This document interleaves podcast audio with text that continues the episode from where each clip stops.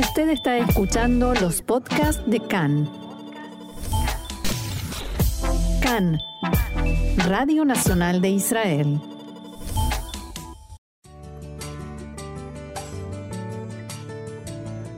Bienvenidos, acompáñennos a recorrer la actualidad más allá de las noticias. Continuamos aquí en CAN, Radio Reca en español, Radio Nacional de Israel, y como lo dice la presentación de este espacio, nos vamos más allá de la noticia, en este caso una que ocupó titulares en todo el mundo este fin de semana. El escritor británico de origen indio, Salman Rushdie, fue atacado a puñaladas cuando se disponía a dar una conferencia en el noroeste del estado de Nueva York. En la mañana de hoy, su agente, Andrew Wiley, declaró al diario The New York Times que se registró una mejoría en el estado de salud de Rushdie y que ya habla con quienes se encuentran con él en el hospital. Ayer, el agente dijo que al parecer el escritor ha perdido un ojo y que fue herido en el hígado y un brazo. El agresor, que fue detenido, es un joven de 24 años, Hadi Matar, residente en Nueva Jersey. Según testigos en el lugar, Matar apuñaló a Rushdie 15 veces en 20 segundos. Así lo relataba Charlie Savenor, que se encontraba en el lugar. Within seconds, right, Mr. Rushdie was seated, and then I think the uh, assailant en cuestión de segundos, Rushdie estaba sentado y luego creo que el agresor ya lo tenía en el suelo.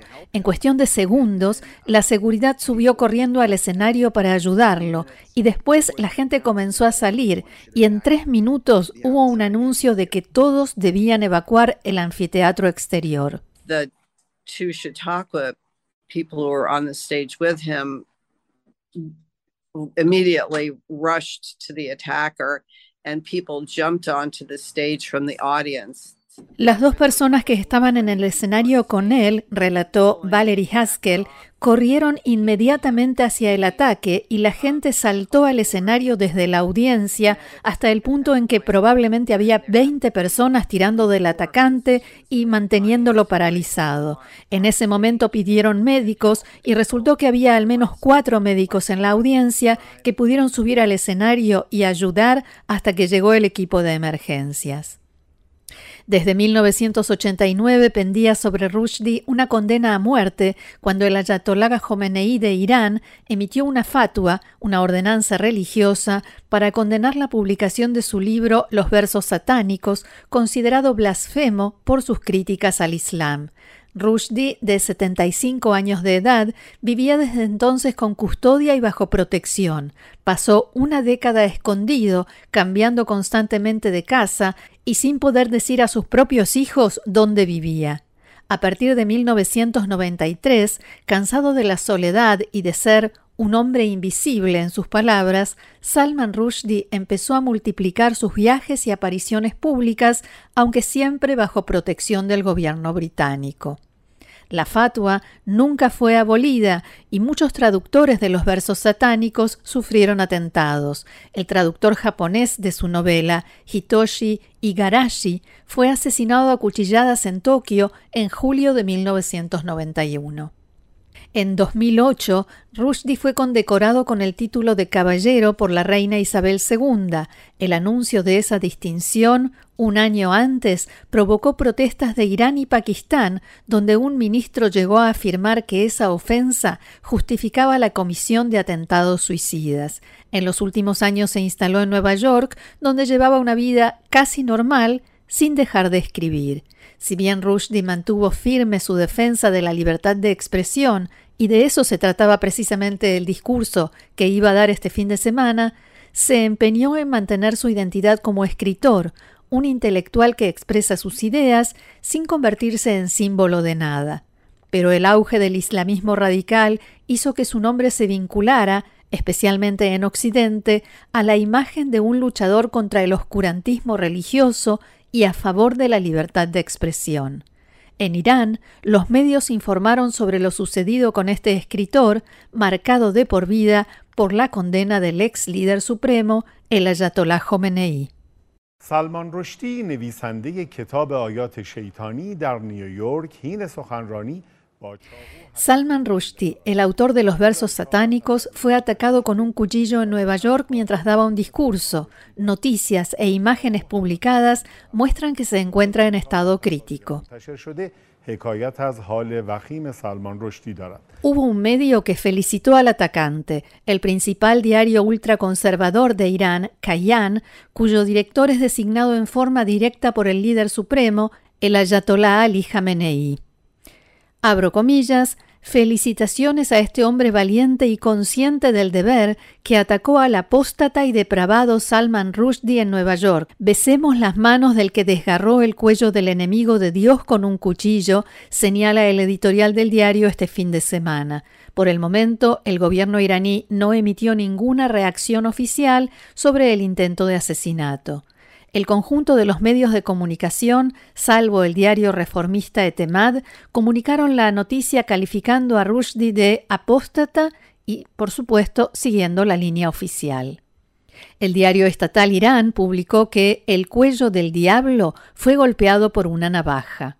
En tanto, Mohammad Marandi, asesor del equipo negociador nuclear, escribió en su cuenta de Twitter no derramaré ninguna lágrima por un escritor que denuncia a los musulmanes y al Islam con infinito odio y desprecio.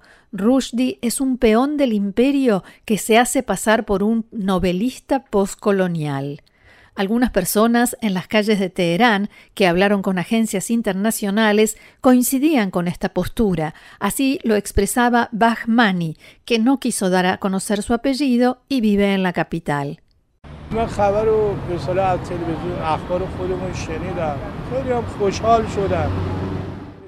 Escuché las noticias de la televisión y me alegré mucho por el insulto que Salman Rushdie hizo contra nuestro profeta y porque la fatua que el imam Khomeini emitió contra él finalmente funcionó. Deben saber que tarde o temprano la rectitud siempre vencerá. Si Dios quiere, Él pagará por lo que hizo. Mohammad Mahdi Mubahar, también habitante de Teherán, decía,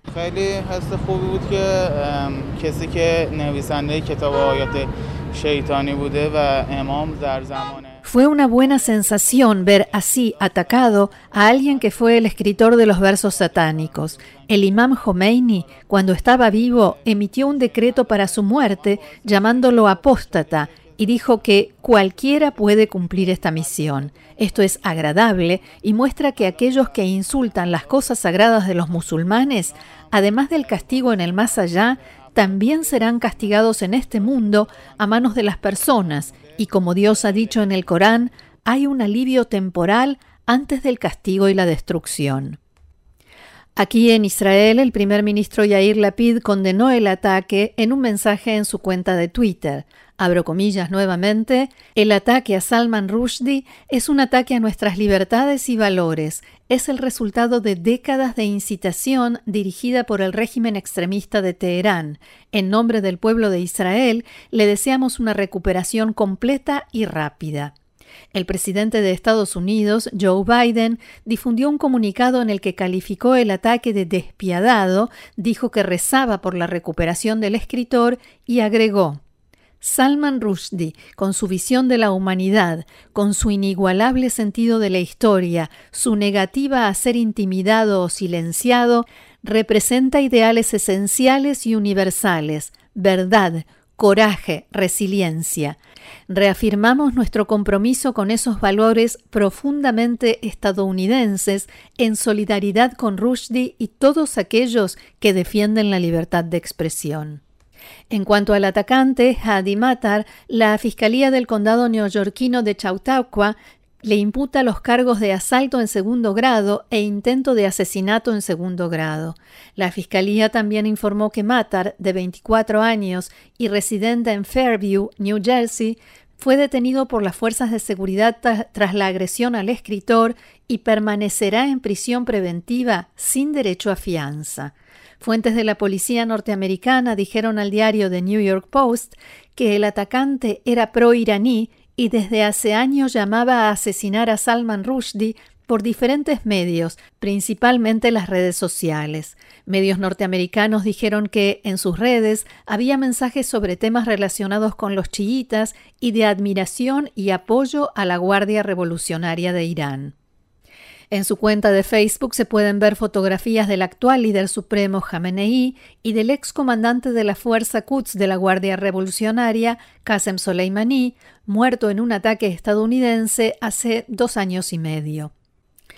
En las últimas horas, las autoridades norteamericanas dieron a conocer que el atacante llevaba una licencia de conducir falsificada con su fotografía y el nombre Hassan Munnia.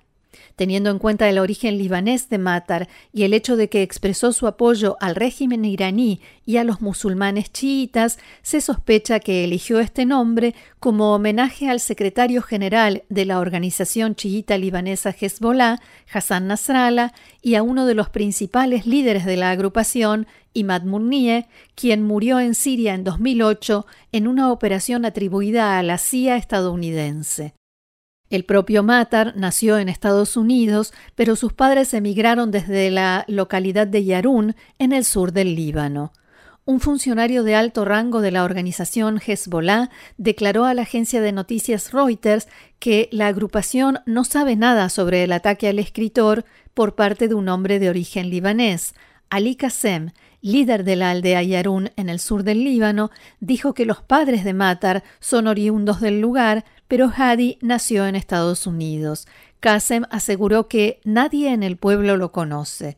De todas maneras, unas horas antes del ataque, Hadi Matar compartió en Facebook un video con un mensaje del líder de Hezbollah, Hassan Nasrallah, del año 2006, después de la publicación de unas caricaturas de Mahoma.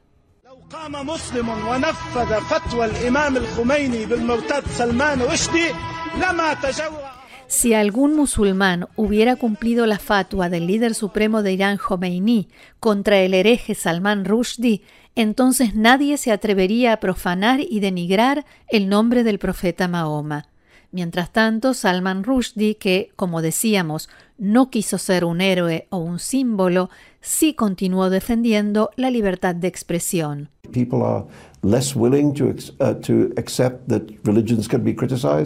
La gente no está tan dispuesta a aceptar que las religiones pueden ser criticadas, decía el escritor recientemente en una entrevista. Sin libertad de expresión, las demás libertades desaparecen. Es la base, el pilar. Without freedom of expression, all the other freedoms disappear. You know, I mean, it's the it's the bedrock.